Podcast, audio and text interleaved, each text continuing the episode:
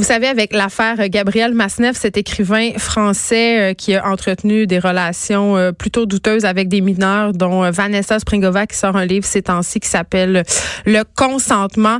L'idée que la pédophilie est une orientation sexuelle comme les autres a comme fait un petit comeback dans l'actualité.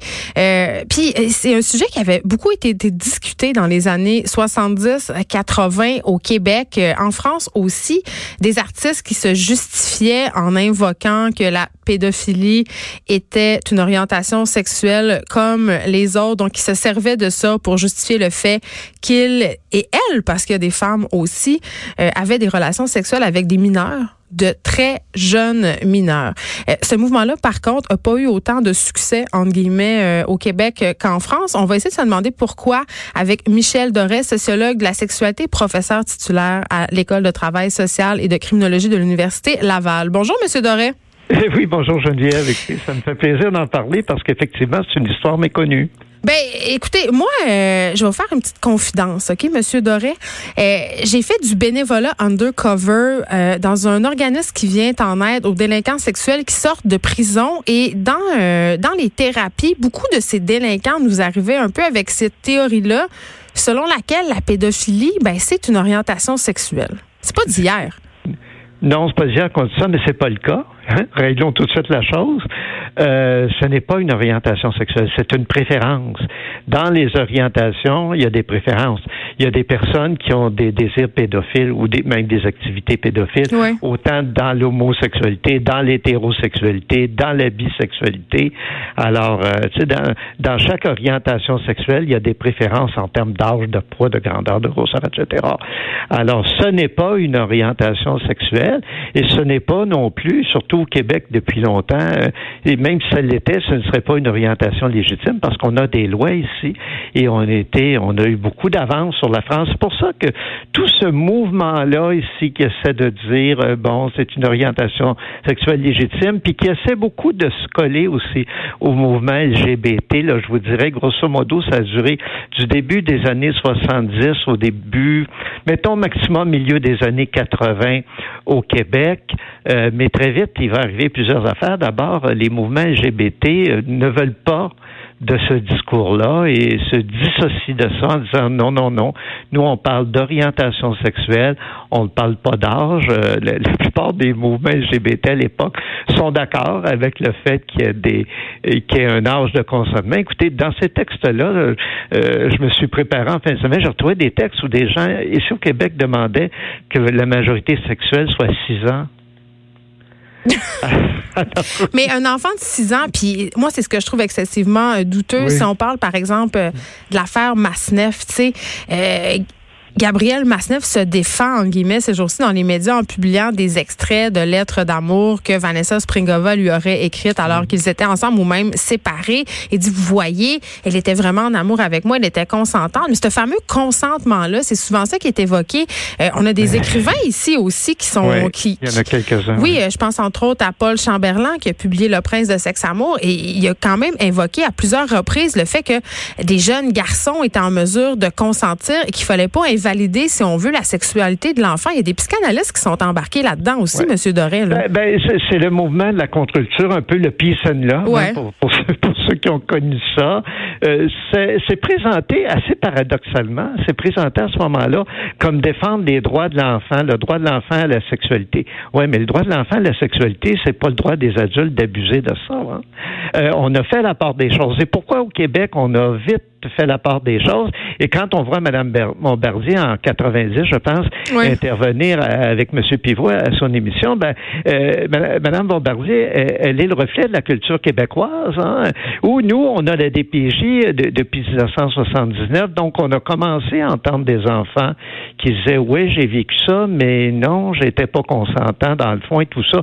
On commence à avoir des recherches. On a été un des premiers endroits au Québec, au Canada, aux États-Unis. En fait, c'est que les premières recherches sur les enfants euh, victimes de prédation sexuelle ont été faites et les enfants commencent à nous dire non non non non je trouvais pas que c'était épanouissant pour moi et tout ça.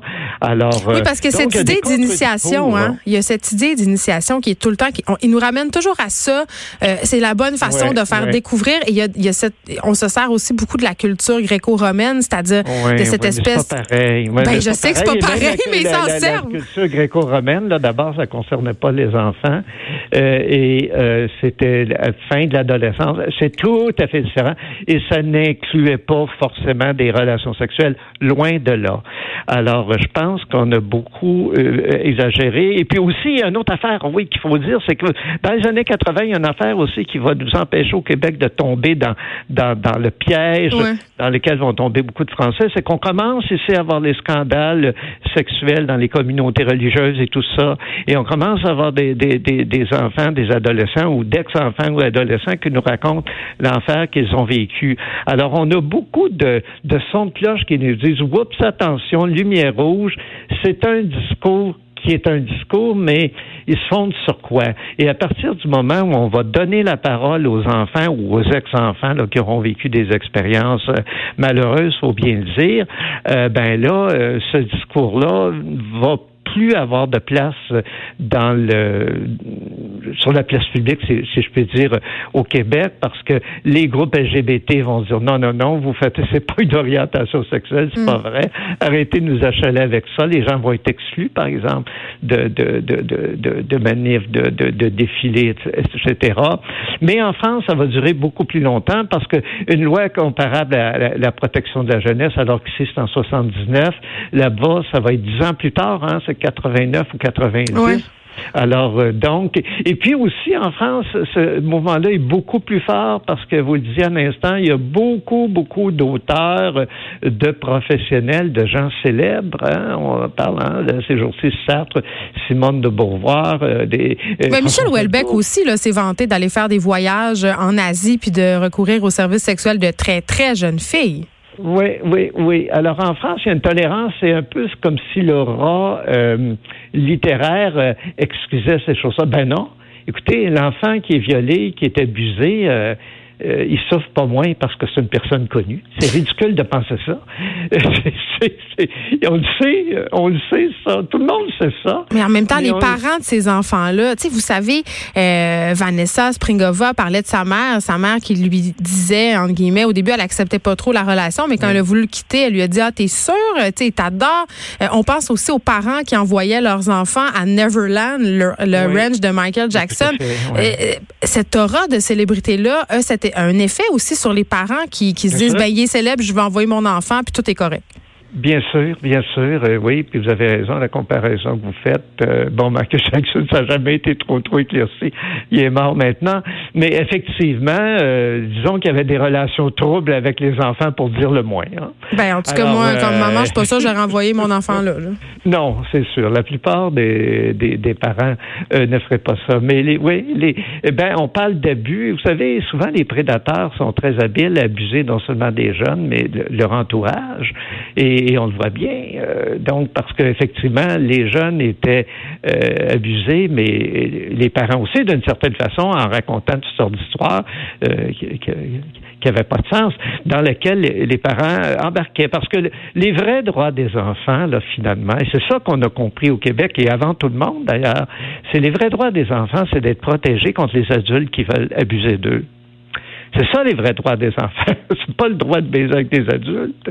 Et pour L'adulte, son devoir, c'est de dire non, même si l'enfant euh, a l'air consentant et a du désir, entre guillemets, et dit je veux, je veux. Et c'est ça que la loi au Québec dit depuis très longtemps et on a été un des premiers endroits au monde à le faire. Et c'est pour ça qu'on a une culture qui est beaucoup plus résistante à, cette idée-là, que ce serait banal, en tout cas, au moins dans certains cas. On est très résistant et c'est ça, et, et c'est fort heureux que ce soit ainsi d'ailleurs. Quand même, M. Doré, euh, on avait quand même certaines réticences au Québec. Vous avez écrit ce livre, ça arrive aussi aux garçons. Et à l'époque, il y a plusieurs de vos collègues qui croyaient pas que la pédophilie, ça existait au Québec. Absolument. Écoutez, moi, quand j'ai fait mon cours dans les années 70 à l'Université de Montréal, on avait un cours de psychologie et j'avais demandé au professeur euh, des cas d'agression sexuelle, c'est, euh, vous évaluez ça à combien? C'est bizarre qu'on n'en parle pas dans le cours. J'étudiais quand même en travail social à ce moment-là. Et puis le professeur dit, oh, écoutez, c'est tellement rare, c'est peut-être un enfant sur un million. Mais voyons. Écoutez, alors moi j'étais tellement scandalisé de ça parce que bon, j'ai comme deux carrières. J'ai déjà été intervenant euh, social pour la DPJ de 70 à 80 et de 80 à 90, pardon, mm. fin des années 70 à 90. Euh, et là, euh, je, je, me mets à, et là, on envoyait des enfants victimes de prédateurs et, et d'abus d'agression sexuelle, mais on en voyait plein. Et on voit bien que ce discours-là ne tient pas. Et c'est là qu'il y a des gens comme moi, d'ailleurs, c'est là que j'ai fait le projet d'écrire là-dessus. Je me dis comment ça se fait que nous, on envoie plein d'enfants, mais il n'y a pas de recherche publiée pour le grand public qui font contrepoids à cette parole-là qui dit que c'est pas grave. Parce que les enfants qu'on voit, euh, sont très poqués, comme on dit, et sont en grande souffrance, ont mm. des séquelles euh, épouvantables de ça. Il faut raconter ça. Et, mais les gens me disent, oui, euh, il n'y en aura pas assez, tu trouveras pas, quand on tue un enfant sur un million, ça veut dire qu'au Québec, j'aurais trouvé quoi? 5, 6, 7 personnes. C'est pas le cas. Quand on sait à quel point il y avait de l'inceste au Québec. Oui, et en quelques semaines, j'ai trouvé des dizaines. Ben, je le savais parce que la DPJ, on en recevait tous les jours des cas comme ça. Dès que la DPJ ouvert. Alors, on savait qu'au Québec, ça existait. On savait que ça faisait des dégâts. Et, ben, ouais, ça nous protégeait en Mais J'ai une question. Euh, on diverge un peu là, sur l'inceste. Est-ce que dans les cas d'inceste, euh, admettons, là, on jase qu'un père de famille abuse de des enfants dans sa famille, euh, par exemple, disons, des garçons ou des filles de 7-8 ans, est-ce que cette personne-là est forcément pédophile? En tout cas, elle n'est pas forcément exclusivement pédophile, mais c'est sûr qu'elle a des désirs et des activités pédophiles. Mais souvent, le problème, là, puis ça aussi, c'est un piège dans lequel il ne faut pas tomber, on pense que les personnes qui ont des attirances ou des activités pédophiles n'ont que ça. Mais oui, c'est ce que je pense, moi. Ils peuvent être attirés vers des adultes aussi? Non. La plupart des personnes qui ont des activités pédophiles ont aussi des relations sexuelles avec des adultes ce n'est pas forcément une attirance exclusive. Comme c'est, c'est pas une préférence sexuelle, il y a des gens qui sont oh, euh, ou hétéros ou bisexuels, puis tu sais, la plupart des gens, là, l'âge, c'est des gens plus ou moins de notre âge, un peu plus vieux, un peu plus jeunes. Mais il y a des gens pour qui ça peut aller, ça peut partir de très jeunes. Et donc, euh, écoutez, ben, effectivement, l'exemple que vous donnez est un bon exemple. Dans les cas d'inceste, en mm. général, la personne incestueuse a déjà eu euh, et apprécié des relations avec des personnes de son âge, mais se tourne pour toutes sortes de raisons, ou aussi un goût depuis plus ou moins longtemps, et souvent ça date. Oui, mais parlons-en, parlons-en de ça, M. Doré, parce que tantôt, euh, en entrevue, vous me l'avez dit d'emblée, c'est pas une orientation sexuelle, c'est une préférence. Ouais, Qu'est-ce qui fait qu'on développe une préférence sexuelle pour des enfants? Avant, on disait, puis encore ça, c'est un mythe dont il faut vraiment se débarrasser. On dit qui a été abusé abusera. C'est pas vrai. Les victimes d'agressions sexuelles ne deviennent pas forcément plus agresseurs que les autres. Cela dit, mais il y en a, il y en a souvent. Il y en a parfois. Hmm. Les gens ont souvent vécu des traumatismes. Ça explique, ça n'excuse pas. Il y a bien des gens qui ont été traumatisés dans la vie qui deviennent, deviennent, deviennent pardon, ni voleurs, ni violeurs, ni qui font jamais de mal à autrui. Euh, souvent, c'est lié à un traumatisme, à des premières expériences décisives parfois. Mais euh, quelle que soit l'origine de ça, là, on a des lois pour protéger les enfants, quelles que soient les, les, attirances des gens. Les gens, vous savez, sont pas obligés de... Euh, Il y a des pédophiles qui passent pas à l'acte, c'est ce que vous me dites. Ben oui, et d'ailleurs, souvent, ceux qui consultent, c'est pour ça. C'est pour ne pas passer à l'acte. Ceux qui consultent, heureusement qu'il y en a qui consultent en réalisant qu'ils vont se mettre dans le trouble. Ils vont surtout mettre des jeunes dans le trouble, là, si jamais ils passent aux actes. Il y a ça ne doit pas être évident d'aller consulter puis dire j'ai des attirances sexuelles pour des ben, enfants. J'imagine qu'il y en a une méchante gang qui reste chez eux puis garde ça pour eux. Oui, mais il faut que les gens consultent parce qu'il faut que les gens euh, d'abord maîtrisent. Euh, le... Vous savez, il n'y a personne au monde qui réalise ses désirs. Même le gars qui les filles de son âge, toutes les filles vont pas y dire oui, hein. Ça aussi, on parle de consentement, c'est ça. Même entre personnes de même âge, il y a beaucoup de limites. Alors, mm. ben, a fortiori, si tu as des attirances avec des gens qui sont beaucoup plus jeunes, puis là, qui sont mineurs, dans le cas dont on parle aujourd'hui, ben, évidemment qu'il y a une limite. Alors, faut que, tu sais, les gens disaient, moi, je me souviens, les gens, en conséquence, disaient, oui, mais j'ai droit à ma sexualité. Oui, tu as droit à ta sexualité, mais dans le respect des lois, dans le respect des autres. Oui, parce qu'avoir des fantasmes, c'est pas criminel. Ben, ça, les fantasmes, vous savez, on peut pas rentrer dans la tête des gens, mais ce mm. qu'on peut faire, c'est ce comme on fait au Québec, je pense qu'on le fait bien, c'est d'avoir des lois claires, claires en disant, regarde là, quel que soit ce qui se passe dans ta tête, tu es obligé de respecter le droit des autres, le droit des enfants, le droit de ta voisine ou de ton voisin de te dire non. Alors, et ça, euh, il faut... La vie en société, c'est ça, hein? C'est de respecter les droits des autres. Est-ce que vous pensez que la culture un peu pornographique dans laquelle on baigne, euh, si on veut, exacerbe euh, des désirs pédophiles? Je pense entre autres à toutes ces actrices de films pour adultes qui ont le sexe rasé, euh, qui ont des seins de plus en plus petits. On, est en train d'un peu brouiller les frontières entre une femme, un enfant, un, un oui. Cela dit, la loi dit très bien que la pornographie infantile, c'est pas forcément que la personne soit un enfant ou un adolescent ou une adolescente, c'est que la personne ait l'air d'un enfant. Évoque.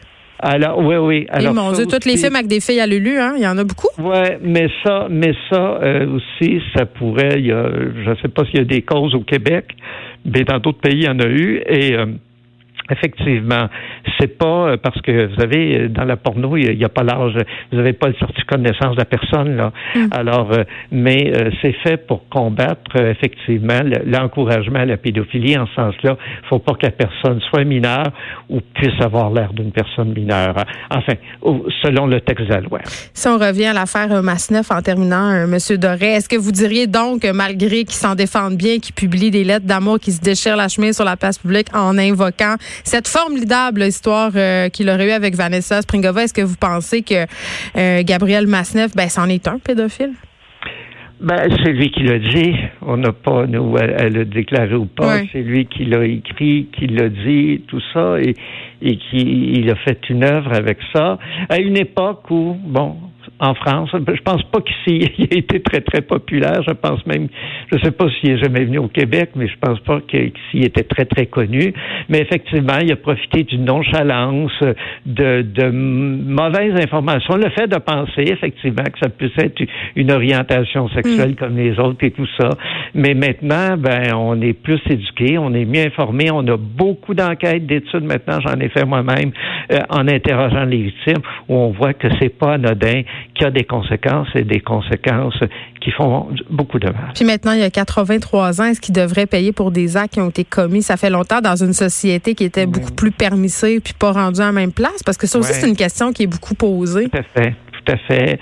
Pourquoi? Ben, écoutez, moi-même, quand j'allais en Europe avec mes livres parlant des agressions sexuelles, et parfois dans des conférences, les gens m'insultaient les gens disaient, mais vous prenez pour un policier, vous n'avez pas à dénoncer. Je disais, écoutez, euh, puis moi, là, mais moi, je parlais de victimes, des gens qui avaient été agressés entre 6 et 12 ans. Là.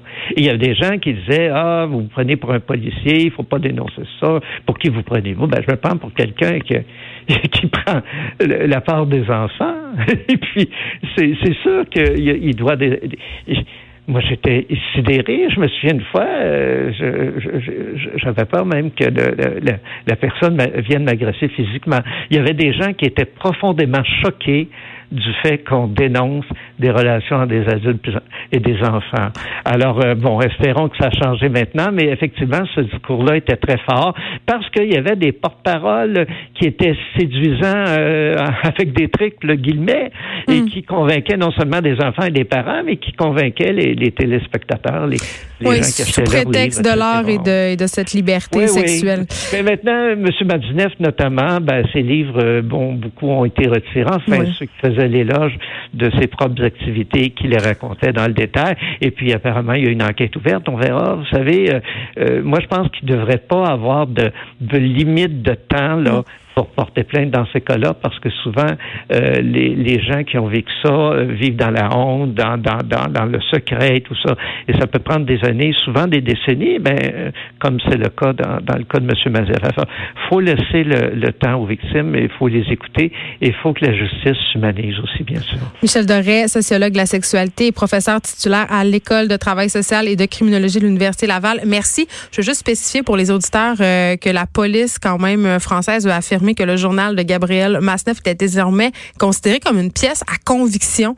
Donc, c'est quand même euh, pas rien qu'un objet littéraire euh, puisse servir de pièce à conviction comme ça. Si ça passe, ça va servir de jurisprudence. Et on critique souvent la DPJ. Euh, on se demande même, il y a un auteur qui a écrit un livre, Le Québec aime-t-il vraiment ses enfants? Et je crois que dans ce cas-là, la DPJ a fait un bon travail. Radio.